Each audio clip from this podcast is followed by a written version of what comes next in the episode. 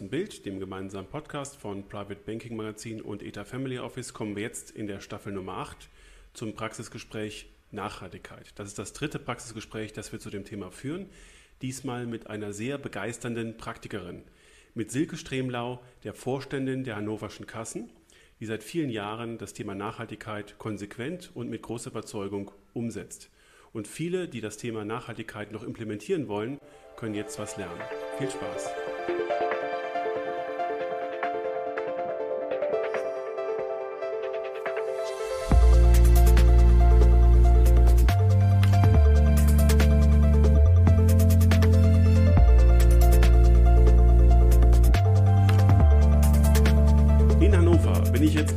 Silke Stremlau verbunden. Frau Stremlau, herzlich willkommen im großen Bild. Hallo, Herr Hammers, grüße Sie.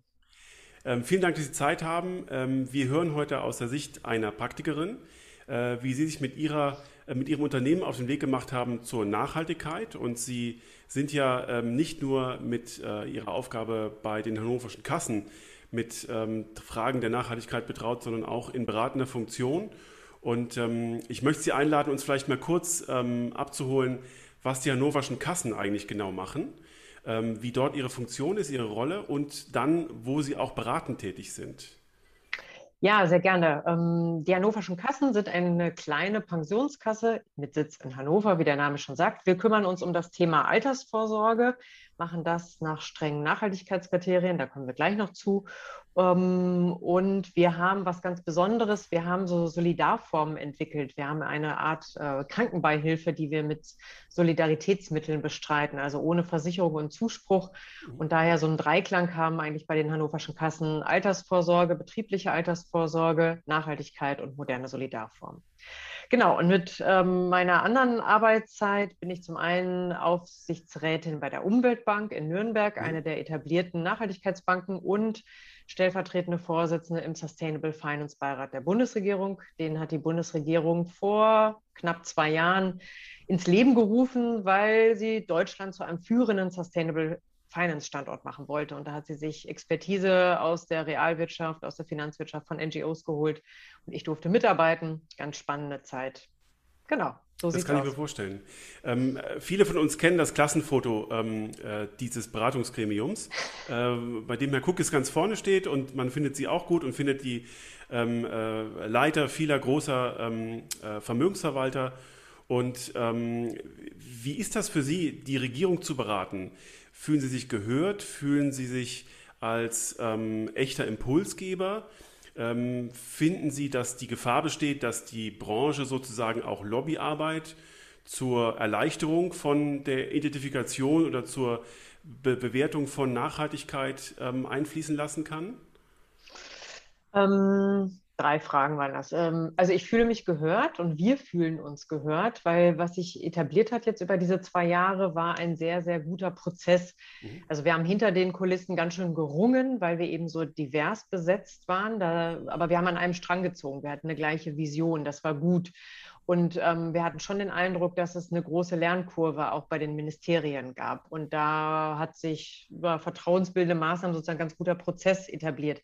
Und was eben gut war, ich glaube nicht, dass wir ähm, jetzt Lobbyarbeit, also wir haben Lobbyarbeit für das Thema gemacht, das kann man wirklich sagen, aber nicht für einzelne Interessen, ja. weil wir eben so unterschiedlich zusammengesetzt waren. Und was klasse war in dem Beirat, das, hatte das, äh, das hatten die Ministerien so angelegt, dass die ganzen Lobbyisten als Beobachterinnen und Beobachter nur dabei waren. Und mhm. der Beirat selber, die 38 Menschen, das waren Praktikerinnen und Praktiker und nicht Leute aus Institutionen von Verbänden, sondern Menschen, die im Leben stehen und sich seit 20 Jahren teilweise mit dem Thema beschäftigen. Und das war ein Lernprozess. Wie geht man mit solchen Lobbyisten um? Hatte ich auch noch nicht so viel Erfahrung mhm. und da, da, sind wir besser geworden. Und ich glaube schon, dass wir Impulsgeber sind. Also wenn man unseren Abschlussbericht sieht, den wir im Februar vorgelegt haben und jetzt vor drei Wochen hat die Bundesregierung ihre Sustainable Finance Strategie vorgestellt, da findet sich viel wieder. Nicht alles so konkret, wie wir uns das gewünscht hätten und nicht manchmal etwas vage, aber in der Große, der Breite der Themen ist es angekommen und uns wird gespiegelt, so in den Ministerien hat sich wirklich was verändert in den letzten Monaten. Ja. Das Thema ist angekommen, verstanden und es ist auch klar, dass das Thema nicht mehr weggeht. Und dieser Beirat bleibt auch installiert und äh, wird fortlaufend beraten oder ist die, die Beratungstätigkeit jetzt beendet? Also erstmal ist er beendet. Das mhm. läuft also bis zum Ende der Legislaturperiode, mhm. also bis zum September. Mhm. Ähm, was uns wichtig war und auch der jetzigen Bundesregierung ist, dass es eine Institutionalisierung gibt und Verstetigung, weil eben ein großer Lernprozess auf beiden Seiten da war. Aber wie das genau aussehen wird, ob es den Beirat gibt in einer anderen Form oder eine andere Plattform, mit welchen Mitteln ausgestattet, das ist komplett offen. Ja. Das muss die neue Bundesregierung entscheiden.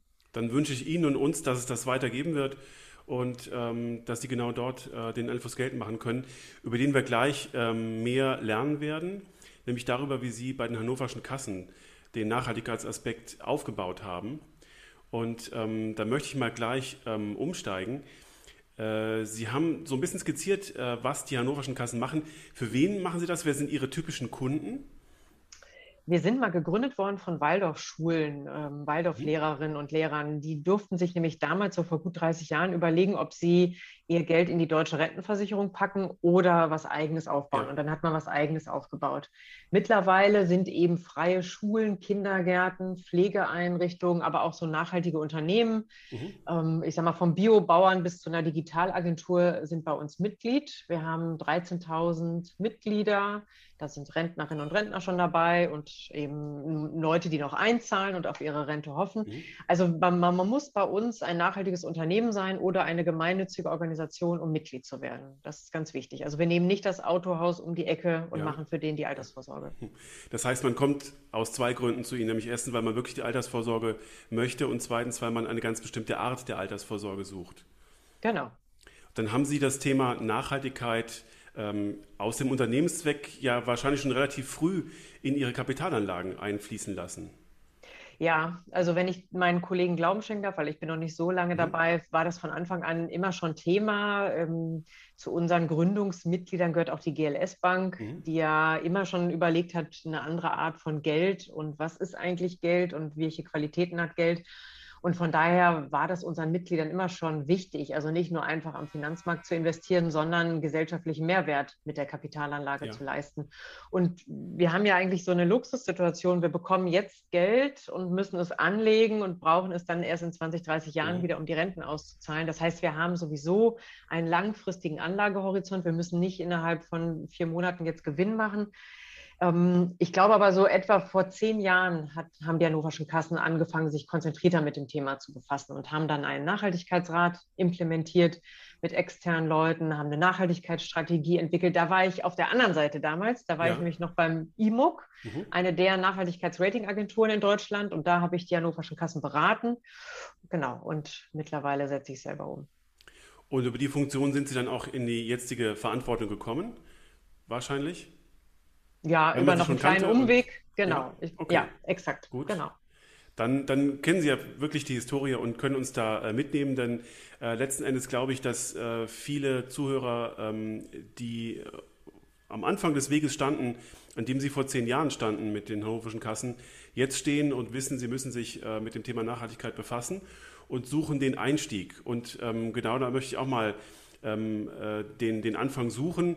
Wenn man sich ähm, überlegt, äh, was Nachhaltigkeit für eine Kapitalanlage eigentlich bedeuten soll, dann ähm, fallen mir zuerst mal ähm, kitschige grüne Prospekte ein mit Siegeln und mit ähm, bunten Bildern, lächelnden Menschen. Ähm, da hat sich in der Finanzmarktkommunikation eigentlich nichts geändert und eigentlich wird einem so das schlechte Gewissen genommen, dass man immer noch Kapitalist ist. Aber letztlich ähm, geht es ja um harte Kriterien und äh, Kriterien, die auch nachweisbar sein müssen und äh, die quantitativ und qualitativ irgendwo tragen müssen. Wie fängt man denn da an, wenn man sich ähm, zuerst mal philosophisch mit der Frage beschäftigt, wie mache ich meinen Kapitalstock nachhaltig? Genau, Sie haben das Wort gesagt, philosophisch. Ähm, Finde ich einen ganz richtigen Punkt, daran zu gehen und nicht sich gleich durch diese ganzen Produktpaletten und grünen Prospekte zu wirren, weil da wird man, glaube ich, wuschig im Kopf. Mhm. Denn eigentlich geht es doch um die Frage, in was für einer Welt wollen wir leben? Ja? Ähm, wo sind die größten gesellschaftlichen Probleme? Und da kann ich durch alle Bereiche gehen, Energie, Verkehr, Wohnen, Ernährung, Konsum. Ähm, was für Unternehmen sind eigentlich in 20, 30 Jahren noch zukunftsfähig? Welche lösen vielleicht sogar gesellschaftliche Probleme und bieten Produkte und Dienstleistungen an, die auf dem Weg dahin hilfreich sind? Mhm. Und wo habe ich dann eine Verantwortung als großer Investor, als Family Office, als Stiftung? Ähm, und kann eigentlich sagen, okay, wenn ich da eine Klarheit über habe, was für eine Welt will ich leben, welche Probleme gibt es und was ist mir da besonders wichtig. Ja? Es gibt äh, einige institutionelle Investoren, Stiftungen, die kommen aus dem Sozialbereich. Da macht es natürlich Sinn, auf soziale Themen, Lieferkette, Kinderarbeit, äh, Gleichstellung von Frauen und Männern, Diversity und sowas zu achten wenn ich mehr eine Umweltrichtung habe, natürlich das Klimathema ist gerade aktuell. Mhm. Aber erstmal wirklich auf einer Metaebene zu gucken, wo will ich hin, was ist mir wichtig und dann kann ich anfangen, es in Kriterien runterzubrechen. Und vielleicht auch ein, jemand Gutes, einen Sparringspartner an die Seite zu holen für so einen zwei Stunden Workshop, so haben wir das immer gemacht, ja. ähm, um so reinzukommen in das Thema und so mal es strategisch aufgebaut zu bekommen. Weil im Moment ist so viel in der Debatte von Taxonomie angefangen ja. über Offenlegungsverordnung. Und wenn man mit Regularien anfängt, dann wird, glaube ich, jeder Lust an dieses Thema wird gleich abgedreht und abgestorben, sondern eher über positive Zukunftsbilder zu mhm. kommen, würde ich sagen. Das heißt ja, dass man im Prinzip am Anfang dann schon ähm, aussortiert und bespricht, was will man vielleicht eigentlich nicht im Portfolio haben. Also welche Geschäftsmodelle will man nicht unterstützen oder welche, welches Geschäftsgebaren möchte man nicht unterstützen und kommt dann im zweiten Schritt erst auf das, auf die Frage, wer ähm, unterstützt dann die Welt, die wir wollen. Also wenn man jetzt mal vom Begriff Nachhaltigkeit das Impact Investing äh, abgrenzen möchte, dann ähm, haben wir vielleicht beim ersten, beim ersten Aspekt, bei der Nachhaltigkeit, bei den Kriterien Ausschlusskriterien und können dann im zweiten Schritt suchen, konkret suchen, ähm, äh, wer das unterstützt, was wir wollen. Das sind ja im Prinzip schon ähm, zwei relativ komplexe Ebenen. Und ähm, wenn man das zum ersten Mal so bespricht in den Gremien und, und äh, mit den Anlegern äh, oder gegenüber den Anlegern kommuniziert, da wird es wahrscheinlich ähm, in Ihrem Bereich nicht so viele Widerstände geben, gerade weil ja der Zweck der hannoverschen Kassen auch schon genau darauf angelegt ist. Aber äh, wenn wir mal die Pensionskasse eines Automobilherstellers nehmen, die jetzt nachhaltig wird, oder ähm, eine Industriestiftung oder eine Bildungsstiftung, die vielleicht anfangen äh, zu spüren, ja, wir müssen uns da irgendwie auch nach außen hin zeigen, äh, wir werden hinterfragt, beobachtet. Ähm, da wird man ja Widerstände antreffen. Wie kann man diese Widerstände äh, über den Weg, den Sie gerade mal vorskizziert haben, am besten überwinden? Ich glaube, miteinander reden. Mhm. Ja, das ist das Einzige. Da gibt es jetzt kein Patentrezept, sondern man muss ja erstmal genau hinhören, was sind denn die Widerstände? Wen habe ich mit am Tisch sitzen? Ähm, sitzen dort Arbeitgeber, äh, Arbeitnehmervertreter, Gewerkschaften, die Angst haben um ihre Arbeitsplätze. Und ähm, ich kenne das von Kollegen aus anderen Pensionskassen, die das genau sagen. Wir haben eigentlich erhebliche Widerstände dann, wenn wir solche Ausschlusskriterien über die gehen wollen, weil wir ja quasi Teil unserer eigenen Branche ja ausschließen. Und das ist natürlich ein Zielkonflikt, äh, ganz klar. Und ähm, ich glaube, das muss man diskutieren. Und vielleicht kann man auch sagen, vielleicht können wir mit Schwellenwerten arbeiten. Vielleicht können wir erstmal einen, einen Schritt machen, der diesen Bereich ausgrenzt. Aber dafür gehen wir an andere Bereiche an, weil zum Beispiel die ILO-Kernarbeitsnorm, Kinderarbeit, Zwangsarbeit, Diskriminierung, das sind ja so Dinge, ähm, nicht in geächtete Waffen investieren. Das sind ja eigentlich Dinge, da wird sich auch eine Pensionskasse eines Automobilkonzerns in der Lage sehen, das zu unterzeichnen. Tun sie ja auch schon. Also ich würde immer sagen, nicht gleich sozusagen die Maximallösung dann anschauen und sich von den Gegenargumenten ausschalten lassen, sondern Schritt für Schritt das Thema runterbrechen, möglichst konkret dann machen und durchgehen und sich auch mal anschauen, was heißt es dann, wie viel des Portfolios geht verloren, über was sprechen wir ja. eigentlich.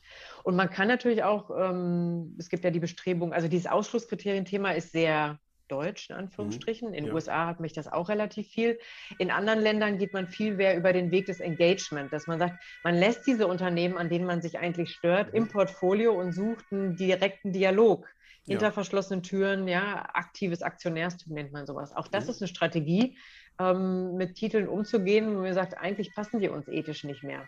Aber spannender ist ja dann auch noch die Frage, dass dann eigentlich eine Pensionskasse, zum Beispiel eines Automobilherstellers, sagen würde, eigentlich sind wir mit dem Thema Mobilität, wie wir es im Moment machen, auch die Umstellung auf E-Mobilität nicht zukunftsfähig, weil wir ja. weniger Autos brauchen. Es ja. wäre ja radikal, genau. wenn so eine Pensionskasse das denken würde. Ja. Und die gehen dann plötzlich mit ihren Managementleuten in einen Diskurs. Und dann kommt ja was in Gang. Mhm. Also da kann genau so eine Diskussion über das Thema Kapitalanlage einfach auch interne Diskussionen befördern, die, glaube ich, wichtig sind. Aber was ich jetzt schon mal raushöre, so in dieser frühen Phase ähm, äh, der, der Bildung eines Nachhaltigkeitskonzepts, ist, dass letzten Endes jeder noch auf dem Weg ist. Auch wenn Sie vor zehn Jahren schon angefangen haben, ähm, die Nachhaltigkeit zu implementieren. Es gibt immer Weiterentwicklungen, ähm, natürlich beim Bund, der jetzt gerade erst angefangen hat oder mit Ihnen angefangen hat. Ähm, in, ihrer, ähm, äh, in den hannoverschen Kassen gibt es wahrscheinlich immer wieder Prozesse, die angepasst werden und modernisiert werden. Und vielleicht ähm, ist ja auch die Durchdringung äh, dieser Nachhaltigkeitsdaten qualitativ wie quantitativ dann auch ähm, äh, ein Wegbereiter dafür, dass man immer schärfer definieren kann, wie man in die Welt kommt, die man eigentlich wirklich konkret finanzieren möchte, unterstützen möchte und seine Ausschlusskriterien auch schärfer ähm, äh, formulieren kann. Ja, genau. Das entwickelt sich weiter. Das Thema Nachhaltigkeit ist nie fertig. Die Illusion muss man sich auch berauben, ja. dass man denkt, einmal, jetzt haben wir eine nachhaltige Anlagepolitik, puh, fertig, Haken ja, dran. Nee, ja. es kommen Themen rein. Zum Beispiel das Thema Kohle war vor sechs Jahren noch nicht so auf der politischen Agenda, ne? ja. sodass wir auch da das Kriterium reingenommen haben.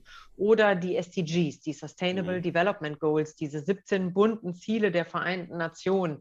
Keine Armut, ähm, mehr Klimaschutz, mehr globale Zusammenarbeit etc. Die kommen jetzt auch so langsam in den Finanzmarkt rein. Es entstehen Produkte. Man muss da sehr genau hingucken. Ist das Greenwashing oder wie viel Prozent eines Umsatzes eines Unternehmens zahlen wirklich auf die SDGs ein?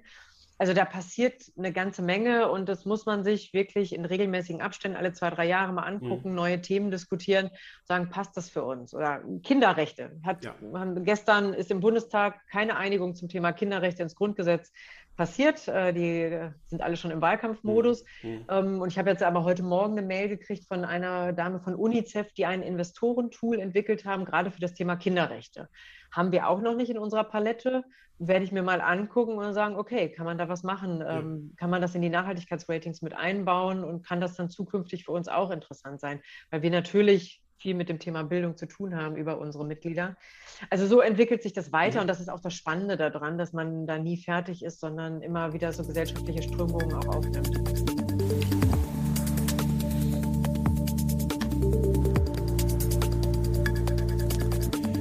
Denn in Ihrer Beratungstätigkeit und in Ihrer aktiven Gestaltung von Nachhaltigkeit ähm, jemals ernsthaft und dauerhaft das Thema Renditeeinbußen diskutieren müssen? Ähm, denn wenn Sie mit den Kollegen, äh, die da in dem Beirat äh, mit drin waren, äh, gesprochen haben, werden die wahrscheinlich schon sagen, ja, ähm, wie klar müssen wir unsere Kunden darauf hinweisen, dass sich das Universum, in das wir investieren können, verkleinert. Das ist ja eine völlig logische Konsequenz.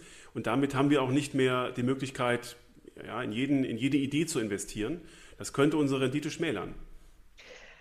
Also im Beirat hatten wir die Diskussion gar nicht, mhm. interessanterweise. Ähm, da ging es eher um so Fragen, wie viel Regulierung wollen wir und ist gut. Ja. Ähm, und dieses ist ein klassisches Argument, was sie nutzen, was ja Fondsmanager sagen, oh, ich schränke das Portfolio ein und dann habe ich nicht mehr die Auswahl. Das tue ich aber im Prinzip mit jedem Themenfonds. Also wenn ich einen Asienfonds habe, wenn ich ja. einen Techfonds habe, wenn ich einen Digitalfonds habe, habe ich immer eine Eingrenzung des Portfolios. Das mache ich so mit Ansätzen. Ähm, diese Themen Renditeverlust haben wir aber intern auch, also intern und mit unseren Mitgliedern, weil natürlich bei manchen immer noch die Sorge ist, oh, wenn ihr jetzt so wahnsinnig nachhaltig investiert, dann mhm. verzichten wir auf Rendite und dann habe ich nachher eine geringere Rente. Das ist was, was ich oft höre oder immer wieder auf Mitgliederversammlungen. Aber auch intern haben wir die Diskussion. Ähm, wir hatten ein schönes Beispiel, was ich gerne erzähle, vor zwei Jahren. Wir hatten einen nachhaltigen Immobilienfonds, richtig gut von der Nachhaltigkeitsperformance, in so Immobilien in B-Städten investiert, die energetisch modernisiert und für eine in Ordnung Miete weitervermietet. Und dann sind wir eingeladen worden zu einer Gesellschafterversammlung und ich habe eine PowerPoint-Präsentation bekommen und dachte, irgendwie seltsam, warum geht es da um die Flüchtlingspolitik und um Merkel? Und habe ein bisschen recherchiert über diesen Geschäftsführer dieses Immobilienfonds, bin auf seinem Twitter-Account gelandet, der voller AfD-Thesen war. Okay. und dann gab es eine interne Diskussion und dann haben wir mit unseren auch ähm, Aufsichtsrat diskutiert und dann war allen klar, ich ja. glaube ich vor allen an, da müssen wir raus. Das mhm. passt nicht. Mhm. Ja, auch wenn die Rendite stimmt, auch wenn das Thema Nachhaltigkeit stimmt, aber wir können niemanden unterstützen, der AfD-Thesen im Internet verbreitet und dahinter steht. Ähm, da sind wir rausgegangen, sogar noch mit einem kleinen Plus. Aber auch da hatten wir eine interne Diskussion, wo manche gesagt haben, na, können wir uns das eigentlich leisten? Wir brauchen die Rendite. Ja, es ist gerade nicht so üppig in der Niedrigzinsphase. Es ist ein guter Wertträger, dieser Fonds. Die Diskussionen kommen immer wieder. Aber das ist ja ein tolles Beispiel für, ich sage mal, einen weichen Faktor, den Sie ja gar nicht so wirklich in irgendwelche Kriterienkataloge ähm, gießen können. Jetzt äh, schon Wir haben daraus gelernt. Wir wirklich. Also wie haben wir Sie haben das formuliert? Daraus, wir haben jetzt, also wir haben eine, dann eine Policy verabschiedet, dass wir nur noch, also dass wir achten auf ähm, Partner, Institutionen, die mhm. die Demokratie achten, ja. die sich gegen die Menschenrechte wenden, jegliche Form von Rassismus und Antisemitismus mhm. ausschließen. Und wir machen mittlerweile gerade im Immobilienbereich ähm, und sonst auch ein Screening, wie stellen sich die Partner in sozialen Netzwerken dar, gibt es irgendwelche Hinweise. Wir hatten dann echt drei Wochen danach nächstes Immobilienprojekt wieder, da hat jemand äh, Björn Höcke eingeladen. Mhm. Und auch wieder diese Thematik, ja, ja. wo wir gedacht haben, was ist denn jetzt los in der Immobilienbranche? Ja. Äh, muss man echt aufpassen. Das äh, Thema Geld und bestimmte Ansichten verknüpft sich. Das hat aber ja, uns sensibilisiert. Wir haben eine Policy dazu verabschiedet. Ja, man lernt. Also an der Stelle, glaube ich, können wir alle mal mitschreiben, weil das ist äh, ein, ein, wirklich guter Punkt, ähm, der sich automatisch, glaube ich, nirgendwo findet. Ähm, Sie haben es ja am Anfang auch nicht als, als Kriterienpunkt drin gehabt, aber letzten Endes äh, sagt einem ja die Moral, die Vernunft, was man in diesem Bereich äh, möchte und was man nicht möchte. Und ich glaube, an dem Punkt äh, kann man wirklich dann aus ähm, Ihren Erfahrungen lernen. Ja, ja deswegen erzähle ich es, genau. Mhm. Und interessanterweise haben wir es ja unsere paar Millionen, die wir drin hatten, haben ja. wir dann an andere Pensionskassen und Steuerberater Pensionskassen weiterverkauft. Mhm. Ich sage jetzt keine Namen, aber ähm, es ist halt auch dieser Markt, ne? Jemand verkauft es und es findet sich ein anderer Käufer. Ja. Ich glaube aber, vielleicht haben die es auch gar nicht so gesehen. Ähm, wir haben daraus jetzt keine Kampagne gemacht. Wir sind ja eine Pensionskasse und mhm. wir sind nicht Greenpeace oder Campact. Mhm. Wenn wir nochmal kurz auf Ihren Kriterienkatalog zurückkommen, ähm, äh, ich habe es ja schon gesagt, wahrscheinlich gibt es qualitative und quantitative Kriterien. Wir haben äh, angefangen, über die Philosophie, äh, Philosophie, zu sprechen. Da sind qualitative, nee, ja, qualitative Faktoren maßgeblich und was Sie gerade beschrieben haben, ist auch qualitativ. Ähm, welche quantitativen Kriterien haben den Eingang gefunden, die Sie jetzt mal so ähm, herausstellen wollen? In Ihrem ähm, Kapitalstock. Genau, was man zum Beispiel bei den Ausschlusskriterien ja immer gerne macht, und das haben wir auch, dass man Umsatzgrenzen definiert. Mhm. Also wir haben zum Beispiel ähm, Verkauf von Rüstungsgütern, da darf ein Umsatzanteil maximal 5 Prozent mhm. ähm, betragen, um Dual-Use-Produkte auch noch mit zu drin zu haben. Wir haben das beim Thema Tabak ähm, auch 5 Prozent. Fossile Brennstoffindustrie haben wir 10 Prozent. Das ist sowas wie Kohle und Gas, Atomenergie 5 Prozent, Alkohol 5 Prozent. Also wir haben immer schon dort so Arbeit mit Umsatzgrenzen, um wirklich die großen Unternehmen, die in einem Geschäftsfeld ihre Haupterträge haben, um die mhm. auszuschließen. Aber da sind wir, glaube ich, was unsere Ausschlusskriterien angeht, relativ klassisch unterwegs. Mhm. Das ist auch so immer der erste Schritt. Ne? Den finde ich, ja. der, der tut nicht ganz so weh, das ist einleuchtend dann kann man, den, den sollte man gehen. Spannender wird es eigentlich dann bei den Positivkriterien oder im Hinblick auf die SDGs. Ähm, zu sagen, kriegt man auch Unternehmen heraus, die wirklich einen positiven Beitrag leisten und mhm. die im Bereich erneuerbare Energien tätig sind oder eben, wir haben eine Anleihe von Signify gekauft, das ist so ein LED-Hersteller, mhm. das leuchtet auch eine, da ist ein großer Energieeffizienzvorteil. Wir haben Anleihen von Lenzing jetzt vor kurzem gekauft. Lenzing ist jemand, der Fasern herstellt aus Recycling und aus Holz und eben ohne PVC und ohne Öl. Und dass wir probieren, solche Unternehmen auch zu finden ja. und dort Anleihen zu kaufen.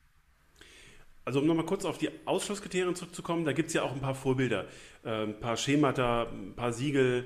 Ähm, die evangelische Kirche hat ein sehr transparentes System, das man auch bei vielen Vermögenshäusern jetzt quasi als Schablone findet. Ähm, und ähm, kann das als ähm, Einstieg in diese Ausschlusskriterien ja durchaus benutzen und dann weiterentwickeln. Wenn Sie auf die ähm, qualitativen Kriterien kommen und die SDGs und, und sozusagen den Impact-Gedanken, dann muss man ja erstmal vielleicht zur Kenntnis nehmen, dass man Impact an sich gar nicht so gut messen kann wie die Ausschlusskriterien. Wir haben über Umsatzgrößen gesprochen und so weiter, Branchenausschlüsse, das ist alles irgendwo durch harte Fakten und durch Research-Institute nachweisbar. Aber wie, wie finden Sie denn quasi das Gute dann in Ihrem Anlageuniversum? Wie, wie können Sie das identifizieren? Auch wieder mit Ratingagenturen. Mhm. Also ganz klar, wir kaufen vor jedem Kauf, kaufen wir auch ein Nachhaltigkeitsrating ein, um so einen 360-Grad-Blick zu haben. Und wir haben, arbeiten da mit IMOG in Hannover zusammen. Und die wissen auch, die kennen unsere Positivkriterien und die haben das Thema SDGs und wie hoch ist der Umsatzanteil dort mit drin. Und dann gucken wir uns eben nochmal die Titel alle selber an. Also ich, ja. wir haben ein gutes Team, wir sind da sehr knapp aufgestellt, nur drei Mitarbeiterinnen und Mitarbeiter. Mhm. Aber mein Kollege, der sich sozusagen die Wertpapiere anguckt, schaut dann immer noch mal sehr genau in die Reports rein und probiert Anhaltspunkte zu kriegen, wie sieht es denn wirklich aus mit dem Thema SDGs? Ist das nur Greenwashing, so à la Commerzbank, weil sie dort Diensträder in Frankfurt vor der Zentrale haben, zahlt das auf ein SDG ein oder ist es wirklich ein ähm, mehr als 20 Prozent des Umsatzes beispielsweise, das auf ein SDG einzahlt. Also immer mit Rating ja. und ähm, immer auch mit ähm, Blick dann nochmal von außen, auf jeden Fall und dann mit eigener Expertise. Das ist und, äh, gerne noch ein Satz, äh, weil mhm. Sie gerade gesagt haben, ja. der von der evangelischen Kirche finde ich auch super, den mhm. Leitfaden vom AKI. Wir haben vor drei Jahren als erste Pensionskasse in Deutschland einen Transparenz- und Investitionsbericht veröffentlicht. Mhm. Machen das seitdem jährlich, findet man auf unserer Website. Ja. Da sind alle Kriterien drin, da ist das gesamte Portfolio drin, aber auch Zielkonflikte, die mhm. es gibt, wenn man probiert, nachhaltig zu investieren. Ja. Ähm, gerne reingucken, runterladen, nachfragen. Also für Leute, die ein bisschen auch Anhaltspunkte haben wollen, was können so klassische Kriterien ja. sein, stellen wir das gerne zur Verfügung. Guter Hinweis, ja, vielen Dank. Ähm, Sie haben gerade einen Seitenhieb an die Commerzbank verteilt äh, im Zusammenhang mit Greenwashing. Was fällt Ihnen denn, wenn wir jetzt mal kurz ein bisschen warnen dürfen, was fällt Ihnen denn auf, wenn man sich genau vor diesem Greenwashing schützen möchte? Ähm, wenn, wenn falsche Versprechungen gemacht werden. Ich kenne es auch meiner Arbeit, dass ähm, ja, bestimmte Windkraftprojekte zwar im ersten Moment als unglaublich äh, nachhaltig und nutzenstiftend und SDG-konform verkauft werden, ähm, die dann aber eigentlich, wenn man das mal ähm, durchleuchtet, quantitativ eine, ein, eine Märchenstunde sind. Und äh, man muss ja im Prinzip vor der Augenwischerei an sich schützen, also vor dem inhaltlichen, philosophischen Aspekt, der da missbraucht wird, und quantitativ. Wie kann einem das gelingen?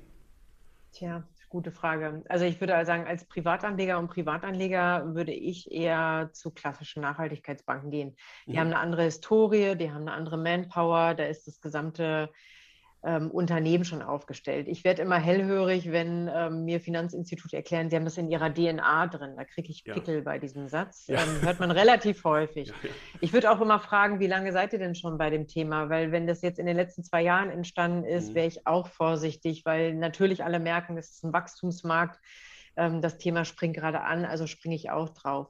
Und dann, ähm, also wenn man keine Ahnung hat, auch als institutioneller Investor, würde ich mir auch Beraterinnen und Berater an die Hand nehmen.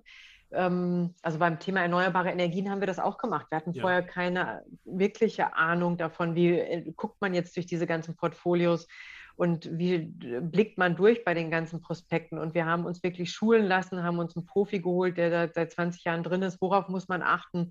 Wie können wir die Angebote vergleichen? Mhm. Was sind die Fallstricke?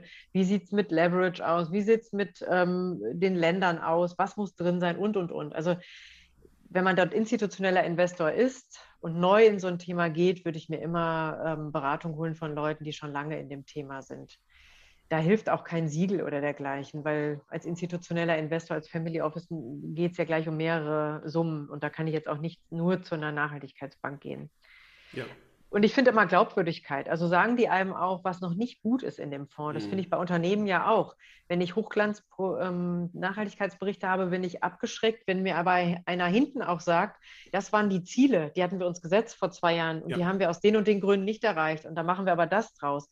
Das, finde ich, zeigt mhm. Glaubwürdigkeit. Auch nicht zu sagen, also zu sagen, was noch nicht gut ist. Und so würde ich das mit Asset Managern auch sagen. Und für uns muss auch wichtig sein, ist es glaubwürdig? Kommen die mit einem fetten BMW oder Mercedes äh, zu unserem Gespräch oder kommen die mit der Bahn? Ja. ja kriegt man ein bisschen was raus mhm. auf, der, auf der Tonspur? Oder erzählen sie einem, dass sie gleich in den Flieger und nach Frankfurt zurückfliegen? Dann denke ich mir, Leute, ich möchte auch eine persönliche Glaubwürdigkeit haben. Ja. Auf jeden Fall für uns. Das ja. gilt nicht für jeden, aber bei uns ist das wichtig. Ja, aber all das sind Punkte, ähm, die Sie gerade aufzählen, die tatsächlich äh, wichtig sind. Wenn man das zum ersten Mal macht, ähm, hinterfragt man das gar nicht so, wie Sie das jetzt gerade geschildert haben. Ähm, also dafür schon mal herzlichen Dank. Wenn Sie ähm, sich quantitativer Daten bedienen. Äh, Sie haben es gerade schon gesagt, Sie haben ein, äh, ein, eine Ratingagentur, ein Ratinginstitut, ähm, das Ihnen den SEG-Bereich ähm, beleuchtet. Wir haben, ich sage es mal so aus meiner Wahrnehmung mittlerweile, auch ein Oligopol bei den ESG-Kriterien auf der quantitativen Seite. Ja, wenn Sie, äh, wir haben drei, drei Institute weltweit, die das äh, unter sich ausmachen und ähm, eigentlich nimmt das dem Ganzen ja so ein bisschen den Zauber, wenn man ähm, mal hinterfragen will, wie tief diese einzelnen Research-Institute denn bohren können oder bohren könnten. Und das sind halt, die haben ihre Provenienz, genauso wie Sie es auch gerade geschildert haben, eigentlich in der klassischen Finanzindustrie, ähm, als man noch in Öl investiert hat und, und alle anderen Dinge. Und ähm, äh, haben ihren Ursprung selten genau da, wo sie eigentlich herkommen oder wo die Arbeitnehmer der hannoverschen Kassen herkommen, muss mal so klar zu sagen. Mhm. Und ähm, letztlich äh, ist ja da auch, muss man sich ja auch schützen vor äh, den Usancen, die da vielleicht durch diese Oligopole wieder zu sehr auf die Finanzseite ähm, tendieren und äh, bestimmte Fragen einfach nicht mehr aufwerfen. Ja, haben Sie recht. Genau. Ich habe ja 16 Jahre lang beim IMOG gearbeitet mhm. ähm, und wir wollten damals, das war so der Claim, die kritischste Ratingagentur werden. Ähm, weil wir einen anderen Antrieb haben und von anderen Instituten, die so am Markt sind, Sie haben jetzt bewusst keine Namen genannt, dann nenne ich das jetzt auch nicht. Mhm. Ähm, da ist ganz klar, da ist ein Gewinnstreben dahinter. Und die haben, das gehen zwar auf das Thema Nachhaltigkeit und das machen sie auch in Teilen ganz solide, aber für mich käme das nicht in Frage, weil ich auch frage, für was für eine Welt stehen die eigentlich ein und was für einen Finanzmarkt wollen die den und äh, hinterfragen die die Mechanismen da, weil also ich würde auch immer nochmal hinterfragen, wir sind ja auch als Investor am Kapitalmarkt angelegt. Das heißt, wir brauchen auch eine gewisse Rendite, aber wir wollen keine wahnsinnige Outperformance. Ich will auch über eine Postwachstumsgesellschaft nachdenken und was für Unternehmen brauche ich eigentlich da? Ich will gerade im Immobilienbereich eigentlich auch eine andere Immobilienwirtschaft haben, die sozial bezahlbaren Wohnraum weiter noch ähm, finanziert und nicht nur über das Thema Rendite kommt. Mhm. Und dann muss ich auch bei den Ratingagenturen eigentlich Partner haben, die ein ähnliches Gesellschaftsbild haben. Das finde ich bei einigen noch. Ich fand es bei den deutschen Agenturen, allen dreien, die es auf dem Markt gab, ja. gab es das, weil die eben aus einer anderen Bewegung herauskamen, aus einer mhm. anderen Motivation. Ähm, leider sind die jetzt eben alle irgendwie auch aufgekauft worden. Hat mich auch, frustriert mich auch persönlich, mhm. ehrlich gesagt, mhm. weil es dann auch so zeigt, nur über Groß, Größe kann man am Markt bestehen und nicht über intelligente Formen von Ratings.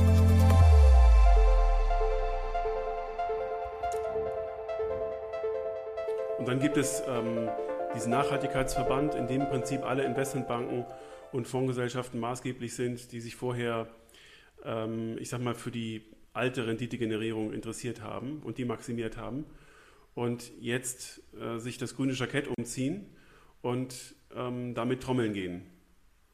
Und da beschleichen mich ähnliche Gefühle, wie Sie sie gerade beschrieben haben. Ähm, und es ist natürlich Aber, ein Riesengeschäft und die Art, wie ja. das auch gerade vermarktet wird, ist ja, ja auch äh, mitunter recht kitschig, auch bei, bei wirklich großen Häusern, die ähm, äh, eigentlich immer sehr rational waren, aber die jetzt die 180-Grad-Wende kommunizieren müssen, verkaufen müssen. Und ähm, es stinkt nach Gummi, ich höre die Reifen quietschen und es ist irgendwie ein, ein recht äh, merkwürdiges äh, Gefühl, das mich da beschleicht, wenn man das beobachtet. Ja, habe ich auch, finde ich auch so richtig. Ähm, und also die Angst natürlich auch sozusagen der Nachhaltigkeitspioniere, sagen wir GLS, Umweltbank, Triodos Bank ist natürlich auch, dass die Großen alles platt machen, weil die mhm. dann wahnsinnige Gelder für Marketing, Kommunikation haben. Ähm, die Hoffnung ist natürlich auch, gerade USA springt jetzt sehr stark in dem Bereich auch auf, unterstützt durch Biden, dass dann natürlich so eine wahnsinnige Maschinerie auch mal in Gang kommt für das richtige Thema. Ähm, aber mehr, desto, mehr denn je braucht man deswegen eigentlich auch einen Verbraucherschutz, mhm. Kriterien wie eine Taxonomie, auch im sozialen Bereich, ähm, Wirtschaftsprüfer, die drauf gucken und auch eine kritische Öffentlichkeit und sowas, wie Sie es jetzt machen, also hinter, hinterfragen, mhm. aufdecken, sich wirklich mal das Portfolio angucken. Weil das ist nicht alles grün, was da jetzt plötzlich ja. über den Markt läuft. Genau, und es sind nicht genau, alles Fonds, ja. Artikel 8 Fonds. Also, ja. ähm, und man, man, muss sich dann auch als Branche die Frage gefallen lassen, okay, wenn ihr jetzt alle so grün seid und so nachhaltig, warum ändert sich an den Problemen nichts? Ja? Warum haben wir immer noch einen erhöhten CO2-Bedarf? Warum haben wir immer noch mehr Ressourcen, als wir eigentlich verbrauchen und Menschenrechtssituation und, und, mhm. und? Weil das ist ja eigentlich die Frage, um die es geht. Es muss sich faktisch was ändern am den ganzen gesellschaftlichen Problemen. Und erst wenn das sozusagen hinten rauskommt, dann ist, stimmt auch der Input vorne. Ja, da ist noch viel zu tun. Da brauchst kritische Öffentlichkeit, kritische mhm. Investoren, die nachfragen, ähm, Regulierung, die auch eindämmt und auch Stopp sagt, aber und viel gesunden Menschenverstand. Ähm, äh, zwei Aspekte äh, dazu, zu dem, was Sie jetzt gerade gesagt haben, fällt mir ein, dass ähm, tatsächlich die Pioniere äh, bei dem Nachhaltigkeitsthema ja nicht wirklich äh, stärker in den Vordergrund getreten sind, sondern durch das Marketing der alten Großen wieder zur Seite gedrängt worden sind und jetzt immer noch so ein bisschen als, ich sag mal, äh, äh Nischenspieler vielleicht ein bisschen äh, merkwürdig ähm, äh, daherkommen und, und als, ich sag mal, nie im echten Kapitalismus angekommen gelten, zumindest bei denen, die sie von außen betrachten. Und äh, ich meine, vielleicht äh, als, als Anregung für alle, die sich mit dem Thema Nachhaltigkeit beschäftigen, ähm, sich auch mal bei den Kleinen umzuschauen. Und äh, es gibt sicherlich genug Möglichkeiten, die auch zu finden, wenn man mal ein paar Sekunden recherchiert und, und äh, sieht, wer da alles von der Nachhaltigkeit kommt und das auch schon wirklich lange macht. Wenn andererseits natürlich dann die Vermarktung äh, dieser ähm, Pioniere dann auch wieder so klischeehaft ist. Das habe ich jetzt auch zweimal erlebt, wo ich mir dachte, das habt ihr gar nicht nötig. Äh, dass also sozusagen auf, auf dunkelbraunem, ähm, 16 mal recycelten Papier ähm, äh, ein, ein Beirat ähm, abgebildet ist, in dem alle einen Strickpullover tragen und, und man sich sagt, so sitzen die bestimmt nicht zusammen dann, dann finde ich das auch richtig schade, weil das, glaube ich, nicht notwendig ist. Ähm, ich glaube, dass, dass man auch den, den Kapitalisten und denen, die jetzt bessere Kapitalisten werden wollen, auch zeigen kann, dass man auch mal ein Hemd anzieht oder sowas. Das sind jetzt alles nur so ähm, ähm, ist Beobachtungen. Ein bisschen aber, ja, es sind also es sind, es sind wirklich Klischees und Beobachtungen, aber es ist ähm, aus meiner Perspektive wirklich manchmal so gewesen und das ist dann auch wieder ein bisschen schade. Ähm, Sie haben die Taxonomie angesprochen und die Glaubwürdigkeit der Regulierung und, und der Regulierer. Ist das aus Ihrer Sicht ähm, ein großer Wurf, die Taxonomie? Ist das eine Vorgabe, die äh, glaubhaft und, glaubwürdig so in ganz Europa gut umgesetzt werden kann und den Markt wirklich verändert? Da bin ich ähm, ein bisschen zwiegespalten. Also ich ähm, die einen sagen ja, es ist so ein Game Changer, weil wirklich jetzt mal klar definiert ist, was ist nachhaltig. Und das ist, glaube ich, wirklich wichtig. Ich war lange Jahre allerdings Verfechterin sozusagen ähm, lieber einen breiten Markt und jeder kann auswählen und es gibt dunkelgrün und hellgrüne Ansätze. Aber ich glaube, an dem Punkt, in dem wir jetzt sind, dass der Markt so groß wird, braucht es diese Klarheit. Und ja. man sieht ja, dass es nicht ganz trivial ist, sich zu einigen. Ne? Die Debatte gerade um Gas und Atomkraft, ähm, gerade auch zwischen Deutschland und Frankreich, ist ja sehr schwer zu lösen und es ist ein hm. hochpolitischer Streit daraus geworden. Und wahrscheinlich, meine Worst-Case-Szenario ist, dass beides reinkommt, weil man sich nicht einigen kann. Radikaler wäre es zu sagen, beides muss raus. Es ja. ist beides nicht nachhaltig auf lange Sicht. Hm.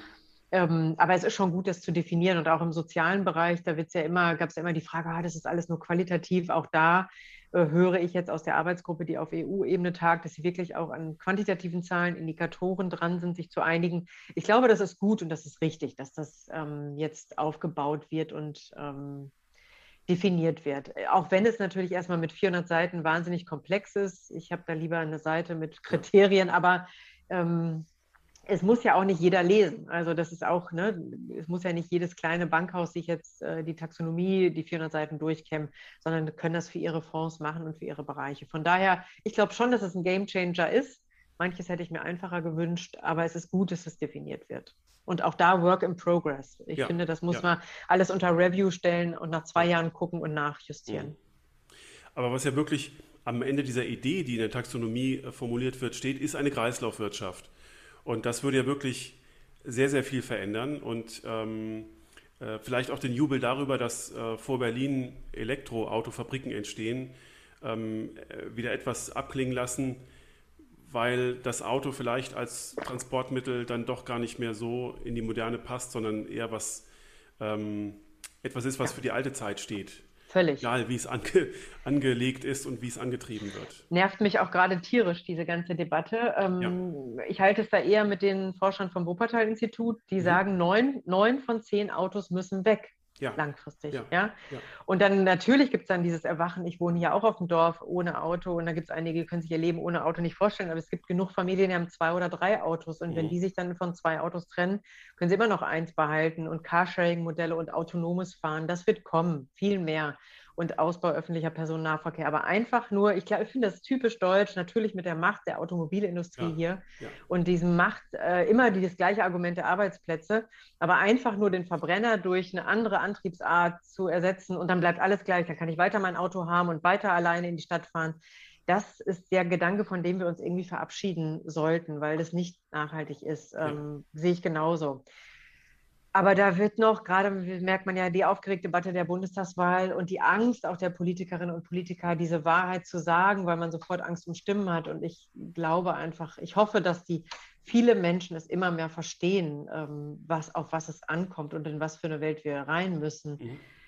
Auch wenn das Verzicht und einen anderen Lebensstil bedeutet, aber der muss nicht schlechter sein. Das haben wir ja auch in der Corona-Zeit gemerkt. Und ähm, ich würde mir wünschen, dass das gilt jetzt nicht nur für die Bundestagswahl, sondern generell in der Debatte, äh, wie sich denn das Wirtschaften verändern soll und muss, äh, dass die verschiedenen Gruppen aus ihren Echokammern rauskommen und wir wirklich ja. auch mit Blick auf die Bundestagswahl argumentieren ja. und uns auch lange Argumentationsketten gönnen und nicht nur äh, so ein paar Sprüche. Ja. Ähm, oder warten, bis, bis äh, Mitte September das letzte Regierungsprogramm dann äh, auf den Tisch gelegt wird, äh, während die anderen schon alle fertig sind. Also ich ähm, hoffe, ich formuliere diese Hoffnung auch äh, fast überall, mit wem ich über Politik spreche, äh, bekomme aber immer zu hören, äh, dass ich mir da keine Illusionen machen muss, dass das kein, kein argumentativ getriebener Bundestagswahlkampf wird. Äh, vielleicht wird es ja doch einer, es wäre auf jeden Fall erhellend für alle. Für alle, ja, dann sind wir beide wahrscheinlich die letzten Optimisten oder Naivlinge. Ich habe die gleiche Hoffnung, weil ich ja. finde auch, also ich habe richtig Lust, denke, macht einen guten Wahlkampf, sagt, ja. wie ihr das erreichen wollt, ganz konkret und dann lassen sich die besten Konzepte messen. Aber wenn es auf nur so einen Schlagabtausch ähm, hinausläuft, ja dann wird das nichts gewinnen. Und mhm. da, dann werde ich auch frustriert sein, glaube ich, am 26. September. Aber ich habe eigentlich auch noch die Hoffnung. Genauso ja. sehe ich auch so. Und raus aus diesen Blasen, in denen wir uns alle bewegen, nur noch in, mit unseren eigenen Argumentationsketten. Wir müssen die anderen Menschen mitnehmen. Und das geht nur mit dem Zuhören und einem Argument hören und wirklich damit auseinandersetzen. Ja. Und da sind wir eigentlich genau wieder bei dem Punkt, bei dieser Konfliktlinie zwischen der ernst gemeinten Nachhaltigkeit und dem Wirtschaften, das dahinter steht, und diesem Greenwashing und allem, was man als gute Klimapolitik verkaufen möchte oder was man als großen Fortschritt verkaufen möchte. Ähm, äh, wie, wie, kann man denn ein ähm, Gremium, wenn wir nochmal zurückgehen zu den Hörern, die das ähm, jetzt verfolgen, was wir besprechen und auch ihren Weg zur Nachhaltigkeit verfolgen, wie kann man denn ähm, Gremien, die aus meiner Erfahrung aus Männern bestehen, meistens nur Männer 65 plus, äh, die alle damit groß geworden sind, dass sie ähm, ähm, das Einfamilienhaus haben, zwei oder drei Autos, so wie wir in den 80er Jahren eben gelebt haben, so wie es normal und gut war, so wie wir das alle quasi gelernt haben. Wie kann man äh, in solchen Gremien dafür werben, dass man sich äh, vor diesen Minimalanforderungen, des, die durch Greenwashing quasi ähm, transportiert werden, einem so das gute Gewissen geben, wir sind ja eigentlich grün, wir sind nachhaltig, wir sind auf einem guten Weg, wie, wie, kann man dort sozusagen die Substanz reinbringen, die Sie jetzt in Ihrem Ansatz auch ähm, äh, führen und, und ähm, hochhalten? Tja, gute Frage. Also das ist ja eine fast äh, soziologische Frage auch, mhm. wie man in solche reinen Männerbünde da reinkommt. Also meine Erfahrung ist schon, es braucht ein, zwei Leute, die das Thema kapieren. Und letztendlich müssen die oben angesiedelt sein, weil der Fisch mhm. stinkt vom Kopf her. Und wie kriegt man diese 65-jährigen weißen Männer, die gut situiert sind ähm, und die auch noch schöne 20 Jahre vor sich haben, dazu, die Realität anzuerkennen? Das hilft ja meistens nur, indem sie in andere Realitäten hineinschnuppern und mehr konfrontiert werden mit mhm. dem, was eigentlich nicht mehr gut läuft. Also Lernreisen zu unternehmen, sich mit jungen Leuten auseinanderzusetzen, ja. in Braunkohletagegebiete zu fahren, ähm, sich anzuschauen, was unser Wirtschaften für Folgen hat. Mhm. Aber dann ist die Hoffnung, dass es irgendjemanden gibt, der jünger ist, oder der anders Es gibt auch 65-jährige Männer, die ja. äh, die Welt schon verstanden haben. Und ich würde dann auch immer nochmal mit externen arbeiten. Meine Erfahrung ist, dass so der eigene Prophet im eigenen Haus hilft nicht so viel, sondern sich von außen Leute reinholen, die das authentisch rüberbringen, die mhm. das machen, nicht nur davon reden, Praktiker reinzuholen, mit denen dann einen Workshop zu machen, in Diskussionen zu gehen, aber auch vielleicht ein, zwei Orte sich mal anzugucken. Mal ja. Nach München, ja, sie haben Green City vor der Tür, man kann sich mal so ein Wasserkraftwerk angucken mhm. und dann fährt man sozusagen nochmal in so ein Braunkohletagegebiet. da wird es sehr deutlich, ja. Ähm, wo die beiden Extreme liegen. Aber es ist schwer, glaube ich, sowas mhm. aufzubrechen. Ähm, und die Hoffnung, aber manchmal gibt es ja noch Leute, die, also es braucht eine intrinsische Motivation dafür. Das ist immer einfacher, dann loszugehen. Aber an unserem Gespräch merkt man schon, dass es keine, kein technischer Vorgang, Nachhaltigkeit in einem Portfolio zu implementieren. Ähm, man muss es leben, man muss ähm, davon überzeugt sein, es muss einer Philosophie folgen und einer Überzeugung. Und ähm, damit ist die, äh, ja, die, die Implementierung von Nachhaltigkeit, auch so ein bisschen Nachhaltigkeit im Vermögen oder in so einem Kapitalstock auch, glaube ich, keine reine Treasury-Aufgabe, die mal ebenso äh, für äh, die Randnotiz im Geschäftsbericht ähm, stattfinden kann, sondern dann muss man dem kann Ganzen. Kann man machen. Kann man, ja gut, das macht, das wird auch gemacht, ja. Und das ganz klar zu sagen, so, das, das wissen wir beide. Aber die Frage ist, ob das jetzt wirklich dann äh, glaubwürdige ähm, Nachhaltigkeitspolitik ist. Und ähm, meiner Meinung nach ist es das nicht. Und äh, wie gesagt, wir sind alle auf dem Weg und Vielleicht können wir mit dem Gespräch ein paar Impulse geben, dass man sich ein bisschen ähm, konsequenter und schneller auf den Weg macht. Wenn ich das vielleicht mal kurz rekapitulieren darf und Sie fragen darf, wenn jetzt jemand ähm, in ähm, einem solchen Gremium, wie ich es gerade beschrieben habe, Mitglied ist und ähm, von Nachhaltigkeit überzeugt ist und auch weiß, das ist gut, es ist ein, ähm, eigentlich ein, ein rationaler Ansatz, ein rationaler, rationaler gesellschaftlicher Ansatz. Welche Schritte kann er gehen? Also welche, welche Informationsquellen kann er vielleicht als erstes mal ähm, anfügen? Wo gibt es äh, Leuchttürme, auf die er sich beziehen kann? Wo gibt es vielleicht auch Wissenschaftler, die man ähm, mal einladen kann? Ich persönlich finde, wenn wir bei den Wissenschaftlern sind, es gibt ähm, bei, gab bei Corona so viele Fachdiskussionen mit Wissenschaftlern. Das war ja eigentlich toll. Ähm, auf der Nachhaltigkeitsebene sind das immer noch ähm, so Nischenwissenschaftler, äh, die Kreislaufwirtschaft beleuchten oder, oder analysieren, ähm, die ähm, äh, versuchen, die, die, Welt zu skizzieren, wie sie in 20 Jahren aussehen kann. Also wir haben keinen wirklichen öffentlichen Zugang zu denen, finde ich. Mhm.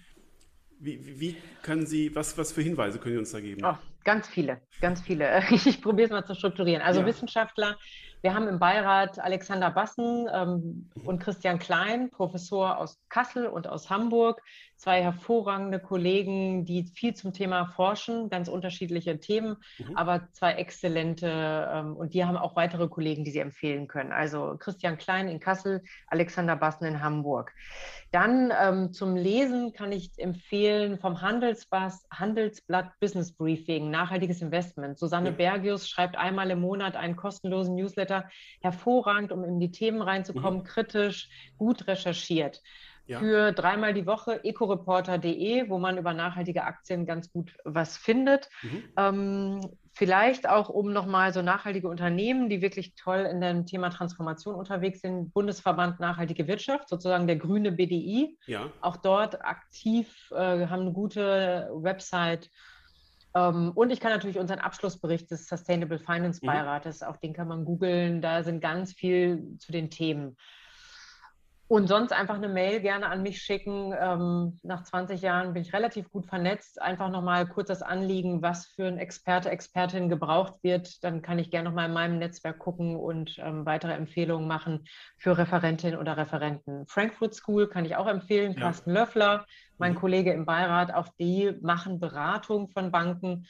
Ähm, von daher jetzt schon eine ganze Menge an Namen. Ich hoffe, Sie konnten alle mitschreiben. Aber es gibt genug Expertise und ja. auch wirklich mittlerweile gute Professorinnen und Professoren, die auch ein Gehör finden bei der Bundesregierung. Also das hat sich etabliert. Ja.